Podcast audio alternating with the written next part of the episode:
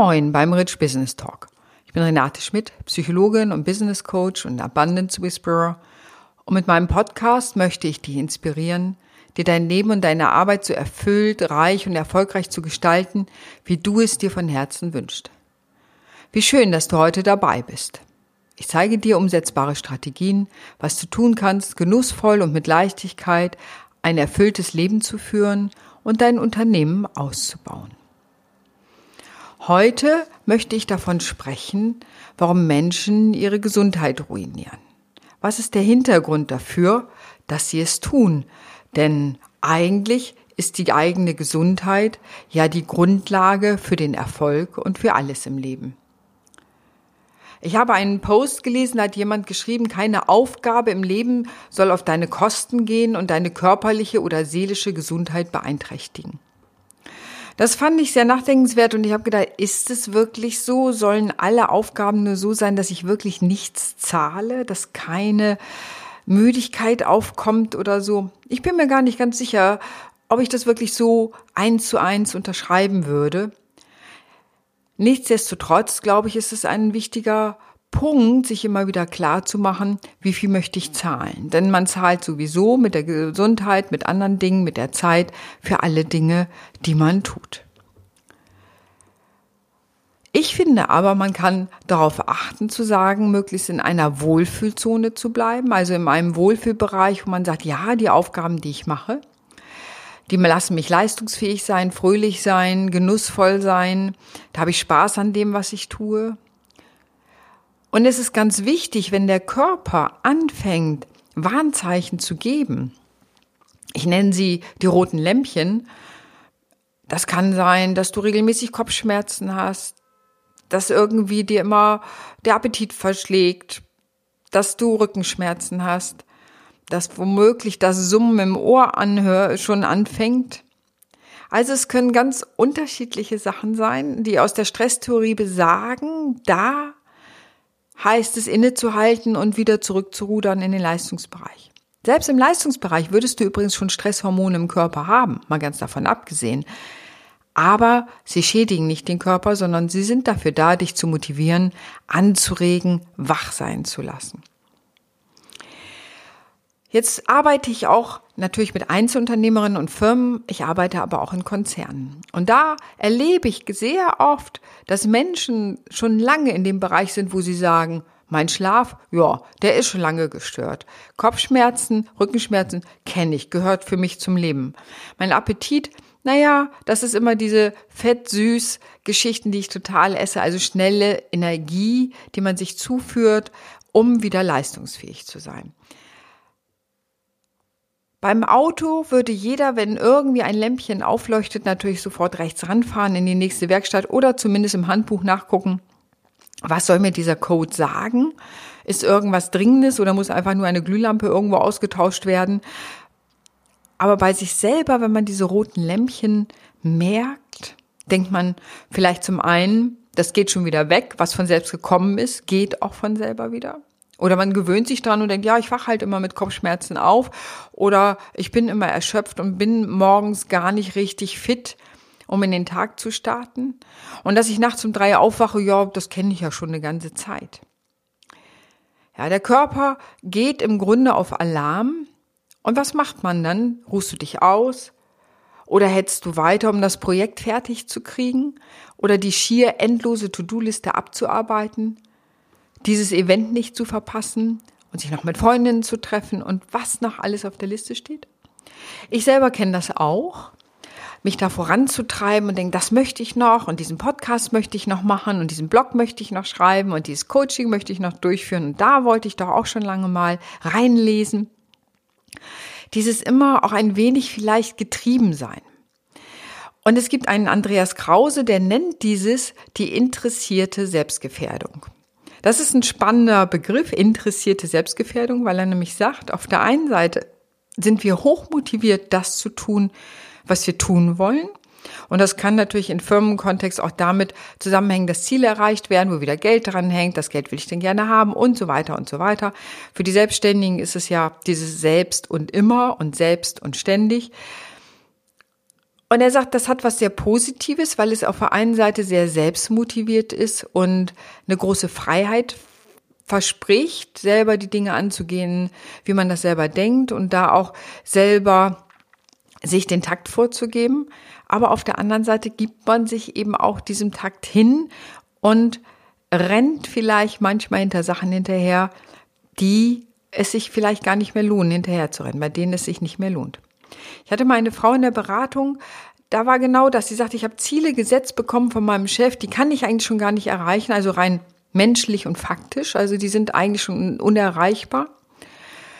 Und das Zweite war, dann habe ich dann noch Aufgaben dazu gekriegt, die im Grunde die Erreichung meiner Ziele noch unerreichbar machen. Und trotzdem habe ich mich angestrengt, angestrengt, habe Überstunden ohne Ende gemacht, habe am Wochenende den Rechner aufgeklappt, habe weitergearbeitet. Und jetzt bin ich total erschöpft aber ich will unbedingt diese Ziele erreichen. Und es war wie die Lösung einer Aufgabe, die nicht zu lösen ist. Und dann fragte ich sie, sagen Sie, wenn Sie Ihr Ziel da zu 100 Prozent erreicht hatten und sie hat es irgendwie zu 80 Prozent erreicht, was wäre denn der finanzielle Unterschied? Und in ihrem Fall waren es irgendwie 300 Euro. Jetzt kann man sich natürlich sagen, wann sind 300 Euro, sind auch Geld, aber wäre es das gewesen, war es das wert, so das eigene Leben so sehr diesen Dingen hinzugeben, statt zu sagen, ich schaffe es nicht und dann habe ich eben nur 80 Prozent und dann ist es halt so. Und das ist das, was der Krause diese interessierte Selbstgefährdung macht. Wir, das entkoppelt sich irgendwann, so dass wir rennen und machen und tun und natürlich auch mit Leidenschaft tun und mit Begeisterung tun und dabei bleiben und uns völlig davon entkoppeln, lohnt sich das Ziel wirklich noch für uns oder ist das Ziel wirklich noch wert den Preis, den ich unter Umständen dafür zahle. Was können noch Gründe sein, warum Menschen ihre Gesundheit ruinieren, die ja Grundlage des Erfolges ist, denn ohne Gesundheit ist alles nichts, sagt meine alte Mutter immer. Also, ein weiterer Punkt ist FOMO, the fear of missing out. Wir sind soziale Wesen, wollen immer dabei sein. Das kenne ich selber auch. Ich liebe es. So, ich melde mich auch manchmal, sage, ja, da will ich auch hin zu dem Konzert, stell hinterher fest, äh, vielleicht sagt mir die Musik gar nichts, aber dabei sein ist alles. Und das macht natürlich auch Spaß und gerade in unserer digitalen Welt ist natürlich dieses Online, mal gucken, wer auf Facebook geliked hat, wer mir sonst wo eine Nachricht geschickt hat und schon bin ich immer wieder dabei. Und das führt auch dazu, dass Menschen in der Regel abends im Bett noch bis spät ihre Nachrichten checken, ihre Social Media Accounts angucken, ob nicht irgendwas da passiert ist und ob man irgendwas Wichtiges hm, hätte mitkriegen sollen. Also da gibt es mittlerweile diesen Begriff FOMO, Fear of Missing Out. Das ist auch wiederum menschlich, finde ich. Und gleichermaßen ist es auch da, finde ich, das rechte Maß in diesen Dingen, zu sagen, wann schalte ich ab, wann lasse ich das auch und wann bin ich dabei. Ein weiterer Punkt ist, wo man auch dazu neigen kann, sich selber die Gesundheit zu ruinieren, sind Werte. Was ist mir wirklich wichtig? Und wenn Status mir wichtig ist, dann tue ich natürlich ganz viel dafür, um diese Position zu halten, womöglich noch Businesspartner zu werden, was auch immer da firmenintern mit dranhängt oder noch mehr Kunden zu haben, dass ich mir endlich mein Tesla-Mobil kaufen kann.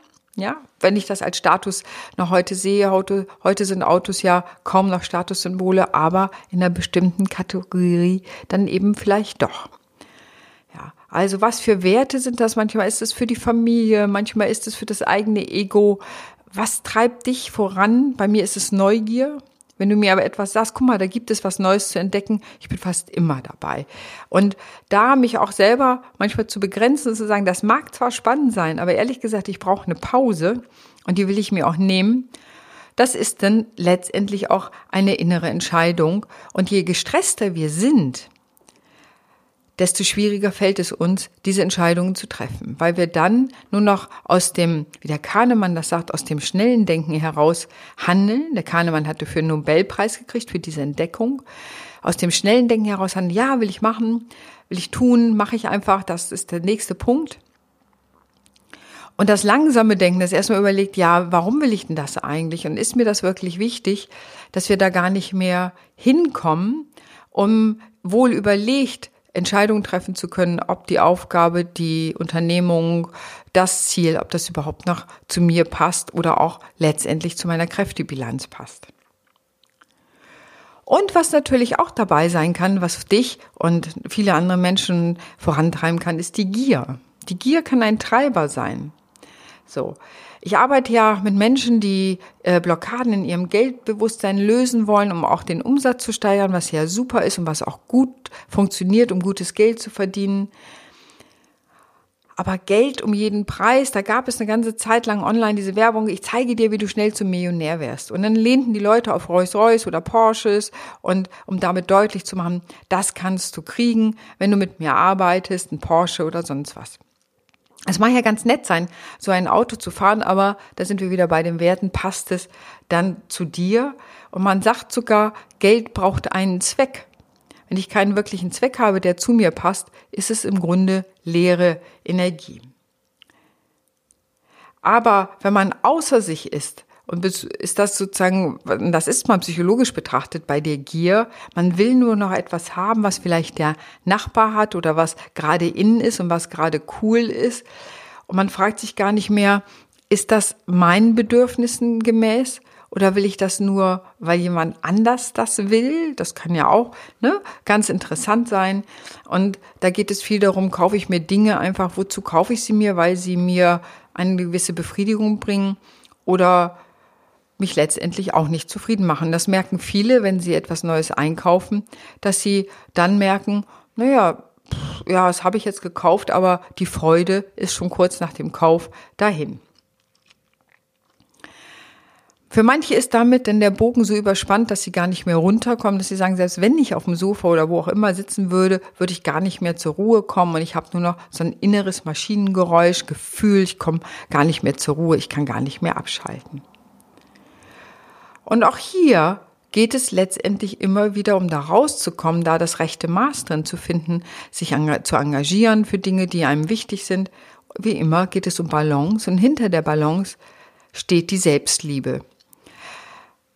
Ja, würdest du, wenn du da dich mit beschäftigst, wenn du einen Menschen, ein Wesen liebst, würdest du es überstrapazieren?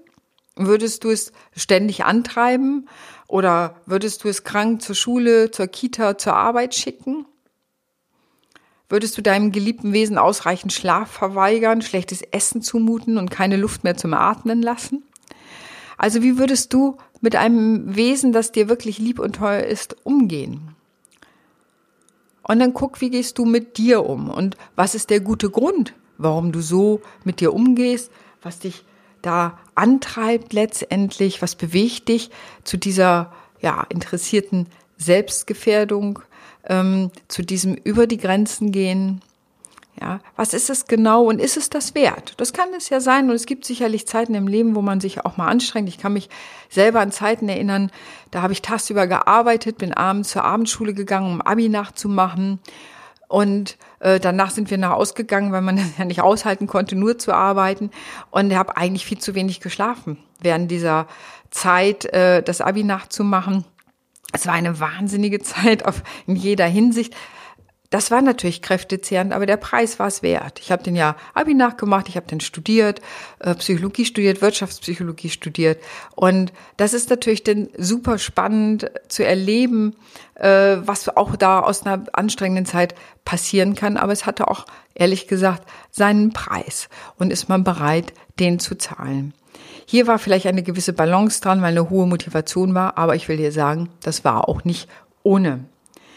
Aber es ist immer wichtig, sich darüber diese Herausforderung letztendlich zu stellen, in die Selbstsorge oder Selbstliebe zu gehen, Selbstfürsorge zu gehen und sich mit sich selber so zu befreunden, dass man gut mit sich umgeht. Und da ist natürlich ganz spannend, was machst du da? Also ich zum Beispiel gehe regelmäßig schwimmen und joggen und mit dem Hund raus natürlich, treffe mich mit Freunden, äh, höre Musik, lese wahnsinnig gerne viel. Also meditiere ne? und all diese Dinge beschäftigen mich mit der Verbundenheit mit dem Universum, verbinde mich immer wieder, meditiere. Das ist alles wichtig und ich merke selber, wenn ich solche Sachen vernachlässige, komme ich nicht, also aus der Balance, dann bin ich nicht mehr so leistungsfähig, es geht mir nicht so gut und vielleicht mögen andere das noch gar nicht merken, aber ich selber merke es ja, wie es mir geht, was ich machen kann, wie es mir gehen kann, wie meine Lebensqualität sein kann. und äh, wie viel Zeit mir am Abend noch bleibt, ob ich tot auf dem Sofa zusammensinke sozusagen oder ob ich wirklich noch kreative Zeit habe, in der ich etwas machen kann, was Schönes mit meiner Partnerin zusammen oder was auch immer. Von Julia Onken habe ich mal gelesen, sie hat gesagt, ich bin der einzige Mensch, der bis zum Ende meines Lebens am meisten mit mir zusammen ist. Und ich denke, das ist ja schon sowas wie eine Art Freundschaft, die man mit sich eingehen kann. Ja, man kann natürlich auch eine Hassliebe draus machen, aber das würde ich ehrlich gesagt nicht empfehlen, sondern sich mit sich selber zu befreunden, zu gucken, wie kann das aussehen, wie kann es aussehen, dass ich für mich ein gutes Leben habe und gleichzeitig auch erfolgreich sein kann. Wie kann ich selber gut mit mir umgehen, dass auch meine Gesundheit, so gut es in meiner Macht steht, erhalten bleibt weil erfahrungsgemäß fühlt sich das ja auch einfach besser an. Ich bin gespannt, was du zu diesem Podcast sagen magst, ob du mir zustimmst oder nicht, welche Ideen du selber hast. Ich bin natürlich auch gespannt, was machst du, um in Balance zu bleiben und wie hältst du es mit der Selbstliebe? Findest du das überhaupt ein komisches Konzept oder ist das ein Konzept, wo du sagst, ja, da geht es drum? Denn du kannst die Selbstliebe auch oft daran erkennen, wie dein innerer Dialog mit dir ist. Also, ein kleiner Tipp, achte auf deinen inneren Dialog. Sprichst du freundlich mit dir? Machst du dir Mut? Treibst du dich an? Beschimpfst du dich innerlich? Siehst du dich oder duzt du dich? Also, lass von dir hören, was deine Gedanken dazu sind. Für heute danke ich dir erstmal fürs Zuhören. Ich hoffe, ich konnte dich inspirieren und äh, natürlich kannst du diese Folge wieder auf meiner Webseite dir anhören, rich-bc.de. Äh, du kannst deine Kommentare dazu schreiben. Du findest sie aber ja natürlich auch auf iTunes oder Spotify. Ich freue mich, wenn du nächstes Mal wieder dabei bist, wenn du anderen von meinem Podcast erzählst. Du weißt, in dieser Welt ist einfach das ein wichtiger Punkt, dass man weiterempfohlen wird. Und ich freue mich darauf, dich bald wieder begrüßen zu können und wünsche dir noch einen fantastischen Tag. Deine Renate.